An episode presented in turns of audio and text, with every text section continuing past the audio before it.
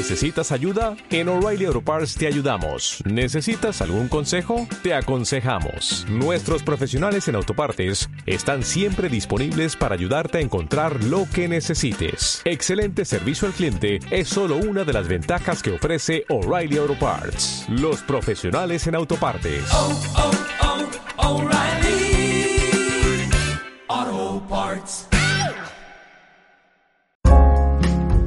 Plaza Salud con Lucía Guirado.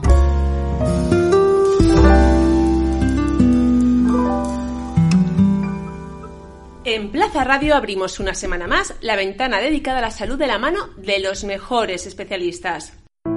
Salud no puede esperar. Compromiso IMED. Todas tus pruebas de diagnóstico por imagen en menos de 72 horas. Resonancia, mamografía, TAC, ecografía. Sin esperas. IMED Valencia. Colaboramos con tu aseguradora de salud. Entra en la web imedvalencia.com o pide una cita en el 963 003000. IMED Valencia. Factor humano más tecnología punta. Dietas basadas en un exceso de grasas, comida basura y una forma de vida cada vez más sedentaria son el caldo de cultivo para que la obesidad se esté convirtiendo en una auténtica epidemia.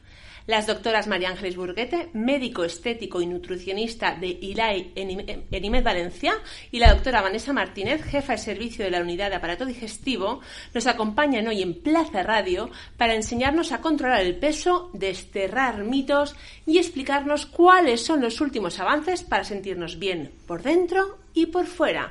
Doctoras, muchísimas gracias por acompañarnos en Plaza Radio. Hola, ¿qué tal Lucía? ¿Cómo estás? Hola, gracias por la invitación. A vosotras. Bueno, antes que nada, ¿qué es la obesidad? La obesidad es una enfermedad, es un estado del organismo en el que hay un exceso de peso, normalmente por un exceso de grasa, claro, y que conlleva una un estado anormal que provoca también determinadas eh, enfermedades, bastantes además. Dentro de ello hay diferentes grados, por supuesto, que creo que todos conocemos, sobrepeso leve, moderado o ya distintos tipos de obesidades. Claro, ya lo estamos hablando de, pues está un poco gordita, no la obesidad es una enfermedad. Exacto, no solamente es una apreciación de cada uno de verse al espejo y no verse bien, sino que simplemente eso ya es una enfermedad. No solamente es eso, una, un, un verse, verse mal el no es el me sobra un kilito. Entonces, doctora Burguete, ¿se puede considerar que la obesidad es la epidemia del siglo XXI?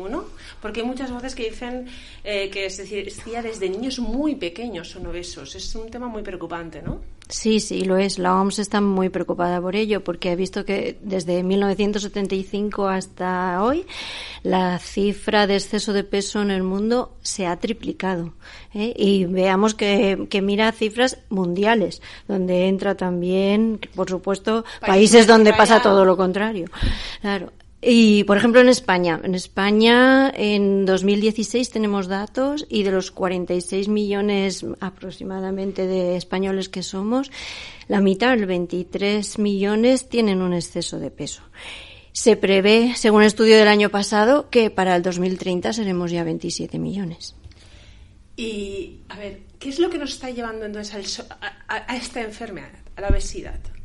Bueno, pues el estilo de vida, sobre todo con eh, mucho estrés, mucho querer o sea, que el estrés no adelgaza. Yo pensaba que una persona nerviosa y estresada estaba delgada. Bueno, hay gente que le ocurre eso, pero, pero normalmente eh, la comida para muchos de nosotros es una vía de escape. Vale, entonces, el estrés es lo que provoca ansiedad y comemos por ansiedad. Exacto, ese sería uno de los puntos, ¿no? No solo es ese, ni mucho menos. También hay mucha gente que come muy bien, come muy sano, pero come demasiado come más cantidad de lo que quema. Hoy en día, lo que tú has dicho antes, el sedentarismo es eh, muy grave. Quiero decir, aunque uno se lo proponga y, quiera sacar tiempo para hacer alguna actividad, es bastante difícil con los horarios que tenemos. Entonces, ¿qué es lo primero que tiene que hacer una persona eh, que quiere perder peso? ¿Qué es lo primero que se debe plantear? primero tiene que ser sincero consigo mismo y, y darse cuenta de, de, lo que come y ser, y ser consecuente, porque uno tiene que saber realmente si tiene un problema con la comida. Eh, es, es muy típico que venga la gente diciendo yo no como para estar como estoy. Y realmente eh, lo primero es un fallo en la, en la conducta alimentaria. Hombre, ahí yo voy a hacer un poco de abogado del diablo, ¿eh? Porque hay Por personas supuesto. que solo con mirar la comida ya les engorda. Y otras personas Por, comen de todo. por supuesto, o sea, hay- hay gente que tiene un metabolismo eh, que hace que tenga mucha más tendencia a, a engordar y eh, que le cueste mucho más perder peso. Eso, por supuesto. Eh, de hecho, se ven las mismas familias, eh, hermanos criados de la misma manera, como uno tiende al sobrepeso y el otro, y el otro no. Pero sí que es evidente que, que hay algo que hacer a nivel nutricional, hay algo eh, que corregir. Entonces, uno tiene que darse cuenta y tiene que saber que algo tiene que cambiar. Tiene que hacer más ejercicio, tiene que corregir lo que come, no necesariamente hacer grandes intervenciones, sino comer bien, comer sano. En, algunas, en algunos casos hay que hacer algo mucho mayor, que es en, en los casos en los, que, en los que a veces tenemos que intervenir, hay que hacer correcciones mucho, mucho mayores. Claro, porque es lo que estábamos comentando antes. La obesidad y el sobrepeso es un problema mucho más que estético. Es decir, hay muchas enfermedades asociadas a la obesidad. ¿Cuáles serían las más importantes, tanto en una edad adulta como también en niños? Bueno, mm, por supuesto las, las cardiovasculares, lo que es la predisposición a, infartos, a, ictus, para que la gente nos, nos entienda, el tener ten- eh, tensión alta, colesterol, eh, diabetes y luego evidentemente problemas eh, articulares, problemas de artrosis, porque las articulaciones tienen que soportar un gran peso en, en estos pacientes. Eh, luego, aparte, en, en la parte nuestra digestivo que vemos continuamente, pues el, el hígado graso, que es, un- es una enfermedad cada vez más prevalente y que puede eh, ocasionar incluso una cirrosis hepática, es decir, ya estamos hablando ya de cosas muy importantes. Eh, y, y en patologías respiratorias, pues incluso apneas nocturnas y, y necesidad de, de llevar la maquinita esta que, que habla Sí, la gente, la CEPAP sí. nocturna, muchas veces es por, es- generalmente suele ser por sobrepeso. Es cierto, ¿no? Porque hay gente, es verdad, hay Los roncadores. Mm. Que cuando adelgazan un poco, yo digo, no sé si era para mejor ver la papada o no sé es, por en qué. muchas veces es mejoría anatómica, es, es mejoría del, del flujo ventilatorio, cómo, cómo entra mejor el oxígeno, cómo entra mejor el aire a través de, de la musculatura del cuello. Es que es, es, evidente- roncadores que se adelgazando unos kilitos, además de estar es, mejor... es lo primero que dicen los neumólogos, pierdan peso y a lo mejor se evitan la maquinita. Claro. Y lo de las articulaciones y los huesos es- es- también es cierto, porque, eh, claro, si tienes 15 kilos de más, no sé, sería equiparable decir, mira, es que llevas una mochila con 15 Totalmente. kilos de peso. Totalmente. ¿Sería lo mismo? Claro. Muchas veces hay pacientes que me dicen es que hay un kilo que mi rodilla lo nota. Un kilo de diferencia para arriba me duele, para abajo deja de dolerme. Y eh, puede llegar a afectar eso a la vida di- diaria y también incluso llegar a tener problemas psicológicos. Sí, por supuesto, en consulta lo vemos continuamente porque esto termina siendo un círculo vicioso. Uno, por el motivo que sea, ha cogido peso. También es- hay otro motivo que no hemos dicho antes, ¿eh? que es el, bueno, que ahora se sale mucho fuera a comer y la cultura culinaria también, Comida rápida, la comida comida basura, ¿no? rápida, sí, y, y a veces comida buena, pero muy a menudo, pues también con- termina condicionando ese exceso de peso. Pero bueno, retomando lo anterior, el, el haber cogido ese exceso de peso nos provoca, Claro, dime, provoca, dime. provoca problemas psicológicos, ¿no? Porque, claro, una persona no se ve como estaba siempre, ¿no? Además, Claro. puede ser una persona a lo mejor que siempre ha tenido eh, algún kilito de más que una persona que de repente es, delga- es delgada siempre, ¿no? Y coge kilos y eso... Y, y se empieza a dejarse, empieza a lo mejor en un eh, círculo de hago dieta, hago mucho esfuerzo para perder y esos pocos kilos que me recompensan no me recompensan el esfuerzo que he hecho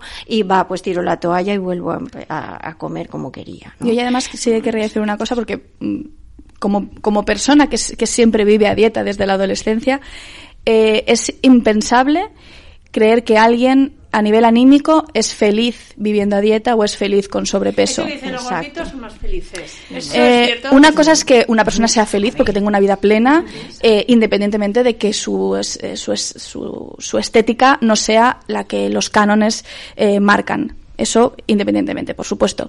Pero uno, una persona que tenga que sacrificarse para estar a dieta, para cuidarse porque eh, tiene una obesidad o tiene un sobrepeso, eh, que tiene que ver cómo su círculo eh, social tiene que adaptarse a sus limitaciones dietéticas o tiene que cambiar sus, sus el, salir o no salir porque no puede comer, no puede o no debe saltarse la dieta, eh, eso es muy duro a nivel anímico, a nivel emocional y eso las personas que están alrededor de las personas con sobrepeso deben entenderlo. Y no es fácil ponerse a dieta. Es más, desgraciadamente, hoy en día, y bueno, hoy en día yo creo que ha pasado siempre, a lo mejor incluso en, un trabajo, ¿no? Eh, entrevistas a dos personas y a lo mejor a igualdad de capacidades, ya no nos vamos, pero igualdad de capacidades, eh, siempre vas, eh, desgraciadamente se escoge a la persona que estéticamente no reúne unos cánones Dependiendo del trabajo para lo que sea, pues, pues, podría ser, por supuesto. Y doctora, eh, ¿cómo se aborda el problema de la obesidad en IMED Valencia? Porque en ILEI hay una unidad dedicada a los problemas de obesidad y nutrición, ¿no? Sí, bueno, el paciente pide una, una primera cita, una primera cita informativa, gratuita, en la que pues vienen, generalmente es o bien con, conmigo o con mi compañero, el doctor Urdaneta, que también se encarga de, somos médicos endoscopistas, que, que hacemos estos tratamientos eh, por endoscopia o bien con la doctora Burguete y clasificamos un poquito el paciente dependiendo su índice de masa corporal eh, y, sus necesidades, pues sobre qué tratamiento es el más adecuado para. ¿Qué tratamientos existen hoy en día en ILAI y que para erradicar la obesidad? Pues nos basamos evidentemente en el tratamiento nutricional, eso es la pieza, vamos, eso es, eso es básico porque en, en, cualquier caso hay que cambiar lo que se come, cómo se come, eso está en, cualquier tratamiento de, pérdida de peso, pero sí que hay añadidos y hay tratamientos que, que se añaden a, a, ese, a esa nutrición, como puedan ser tratamientos eh, restrictivos en cuanto a cantidad de comida. Y es pues eh, tratamiento como el balón gástrico. ¿En qué caso se recomienda cada uno? pues cuando el, índice de masa corporal está en torno ya pues a partir de 27, 28, eh, hasta teóricamente hasta 40 que es cuando el balón? gástrico es una es una pelota es una pelota que se, es un tratamiento que se hace por la boca se hace por endoscopia con el paciente sedado dormido no se entera de nada es un tratamiento ambulatorio que se hace y se va a la casa al ratito eh, y se hace con una sedación de manera que el paciente no se entera de nada por la boca entramos, miramos el estómago, vemos que esté totalmente sano, que no haya ninguna contraindicación, que no hay ningún problema de una gastritis, una úlcera, una hernia de hiato que nos impida poder ponerlo. Si todo está bien, hinchamos la, pelota y, es, y dejamos una pelota alojada en el estómago. Eso lo que hace es que nos ocupa gran parte del estómago de manera que con poquito que comamos nos vamos a sentir saciados mucho más rápido. Y de esa manera permite hacer la dieta más estricta de otra manera que, no podríamos hacer porque tendríamos hambre. Es, una, es un tratamiento restrictivo, restringe la, es, decir, es provisional. dura o bien seis meses o bien doce meses, dependiendo del, del, tipo de tratamiento. Son, son dos dispositivos, o bien seis o bien doce meses se retira y luego cuando lo retiramos el estómago queda igual que siempre sin ninguna sin ninguna ningún cambio. en su morfología y, y, entonces el paciente lo que hace es mantener el peso perdido con esos cambios que ha aprendido durante todo el tiempo. ¿Y el método POSE? El método POSE es un cambio, ahí sí que cambiamos la morfología del estómago. Es una reducción de estómago que lo hacemos también por endoscopia y sí que lo dejamos eh, ingresado unas horitas, eh, generalmente a lo mejor al día siguiente ya se van, eh, dependiendo de la hora a la que se haga. Y, lo que sí que se hace también por la boca, todo por endoscopia. Se hacen unos pliegues, sobre todo en la parte de arriba del estómago, lo que se llama el fundus gástrico, que es la parte donde se aloja la comida, que es la parte de que se, se distiende para, para almacenar la comida, se hacen unos pliegues en esa parte del fundus y luego otra parte bajo que es en la, donde por donde se vacía, digamos, el estómago. De esa manera, el mismo mecanismo. generar exacto, menos comida, exacto. Pero evidentemente lo que importa es que cambiemos lo que entra. ¿Eso sí que es definitivo?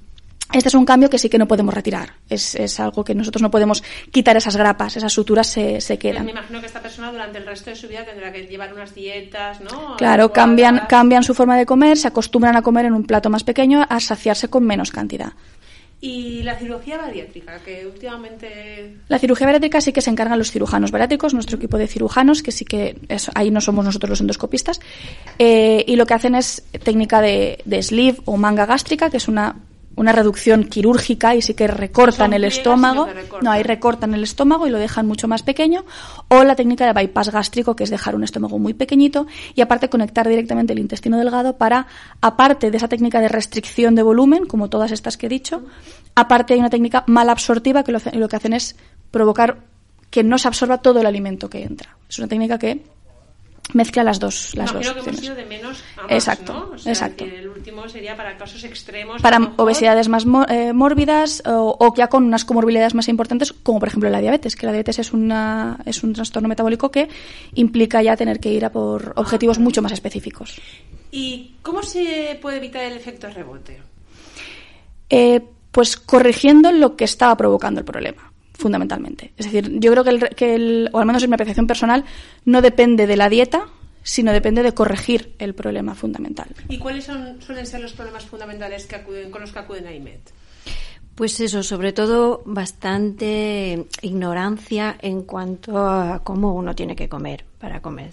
bien, para, para estar bien alimentado, tener todos los nutrientes que necesita, pero no más. Pero es que verdad, lo del efecto rebote es cierto, porque hay gente que dice, vale, hago dieta. Y lo cumple. Me dice, vale, lo cumplo y estoy un mes, dos meses. Pero claro, luego, eh, si engorda, adelgazas 10, engordas 5. Entonces, cada vez cuando te empiezas a desmoralizar. Sí, porque, el efecto porque- rebote siempre, siempre vuelve. ¿O por qué se produce? Siempre no, si uno de verdad cambia los hábitos no tiene por qué. Sí que es cierto que en los últimos años cada vez vemos más porque las personas que desde muy pequeñas han estado sometidas a dietas o a tratamientos para adelgazar eh, y su vida es un yo-yo, como dicen, cada vez les cuesta más poder perder el peso y cada vez les es más fácil recuperarlo. Eso es cierto. Pero ese es el Aparte, metabolismo, ¿no? No ya psicológicamente, sino el propio no, no, no es cuerpo. psicológico, es su propio cuerpo. Aparte, también a medida vamos cogiendo años, pues sobre todo a las mujeres La no nos favorece los cambios hormonales y todavía nos lo complican más. Pero es que a nivel, a ver, estamos cambiando nuestro metabolismo. Hay diferentes sustancias, disruptores endocrinos que, que van trabajando como si fueran nuestras propias hormonas y eso al fin y a la cuenta nos va empeorando toda nuestra capacidad de quemar. Porque es cierto eso que dices, bueno, ahora por ejemplo se llevan mucho las dietas detox.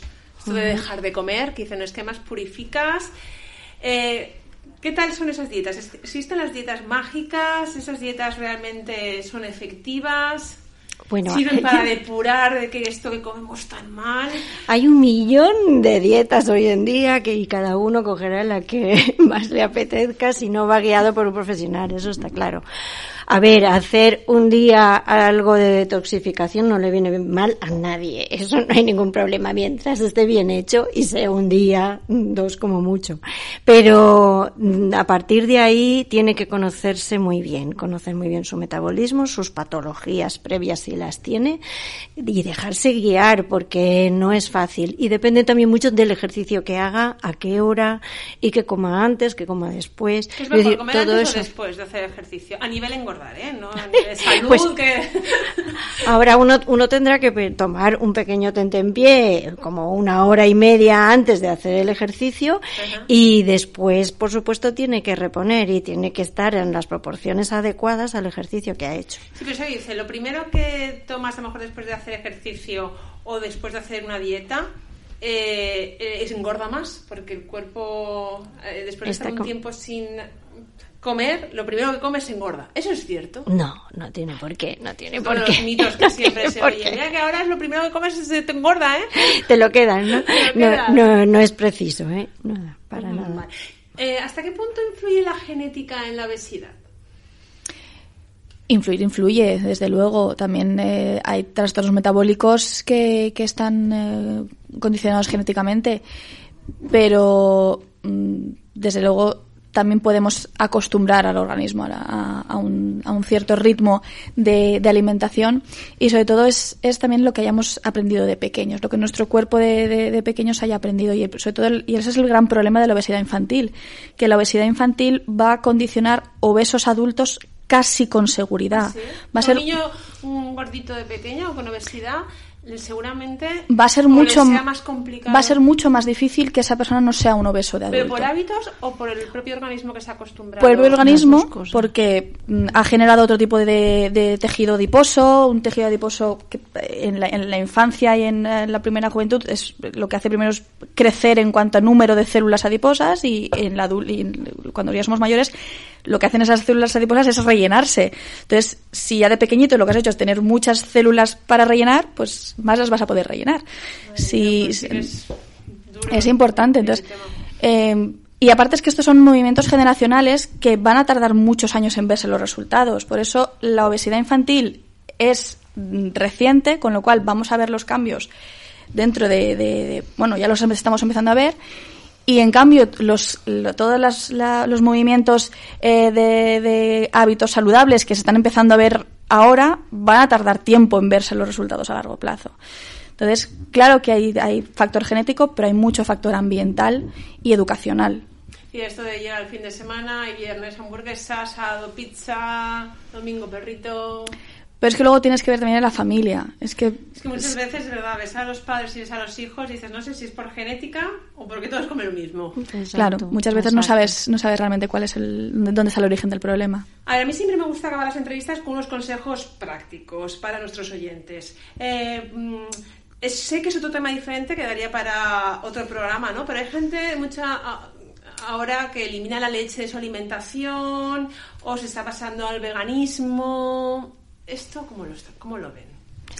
A ver, yo desde mi perspectiva de médico digestivo, que nos llegan muchísimos pacientes a la consulta eh, con síntomas digestivos atribuyendo los alimentos, eh, hay que desmitificar mucho porque enfermedades digestivas relacionadas con alimento existen. La enfermedad celíaca, que es la intolerancia al gluten, y son síntomas relacionados con la ingesta de gluten y la intolerancia a lactosa y fructosa, que los síntomas son de diarrea crónica, hinchazón, y, eh, pero no son alimentos en concretos. No voy a tener una intolerancia al brócoli o intolerancia al cacahuete. Entonces, eh, es cuestión de que si hay unos síntomas digestivos reiterativos, hay que consultar con un médico digestivo para descartar una enfermedad digestiva y si no, pero si va un médico y se descartan con las pruebas que se hacen, cualquier la dieta, intolerancias o alergias, es decir, yo quito la leche de mi dieta porque ahora sí lleva a quitar la leche de la dieta. No, de, hecho no se deben a, priori retirar alimentos de la dieta solamente por probar. Lo que puede hacer es retrasar mucho el diagnóstico de ciertas enfermedades, como por ejemplo lo que ha pasado con la, con la retirada del gluten de la dieta de forma empírica. yo me voy a quitar el gluten porque me hincha. Claro que te va a hinchar porque es un cereal y los cereales generalmente hinchan. Y eso lo que se ha visto es que puede retrasar mucho el diagnóstico de, enfermedad, de enfermos celíacos. Entonces, lo que se recomienda es que no se retire, salvo que un profesional te lo recomiende. ante cualquier cosa, no retires nada de tu dieta si no vas a, un profesional. Y lo de quitar la carne y pasarse al veganismo, que está, va a ser un documental por ahí que está poniéndose muy de moda, eh, ¿cómo lo veis? Pues nada, eh, ya lo comentábamos un poquito antes of the record, pero bueno, que si está muy, muy bien guiada, muy, muy, eh, eso, eh, vigilada por profesionales, con controles analíticos y tal, lo puede hacer por su cuenta que nunca lo haga, porque nunca sabrá tanto de todos los macro y micronutrientes que necesita para de verdad estar bien si empieza a eliminar alimentos de la dieta, sea el que sea. Gracias, doctora, de verdad que gracias a vosotros. A ti. Y ustedes ya lo saben, en IMED encontramos tecnología punta, investigación y cercanía humana y geográfica, porque el hospital está muy cerca del Palacio de Congresos, al principio de la pista de Muz. Tu salud no puede esperar. Compromiso IMED. Todas tus pruebas de diagnóstico por imagen en menos de 72 horas. Resonancia, mamografía, TAC, ecografía. Sin esperas. IMED Valencia. Colaboramos con tu aseguradora de salud. Entra en la web imedvalencia.com o pide una cita en el 963 003000. IMED Valencia. Factor humano más tecnología punta. Escucha todos los programas en plazaradio.es y en valenciaplaza.com. Suscríbete a nuestros canales en Apple Podcast, Spotify, Evox y Google Podcast. Descarga la skill para Alexa de Plaza Radio o envía un WhatsApp al 605 66 36 70 para recibir cada nuevo episodio. También puedes seguirnos en Facebook, Twitter e Instagram.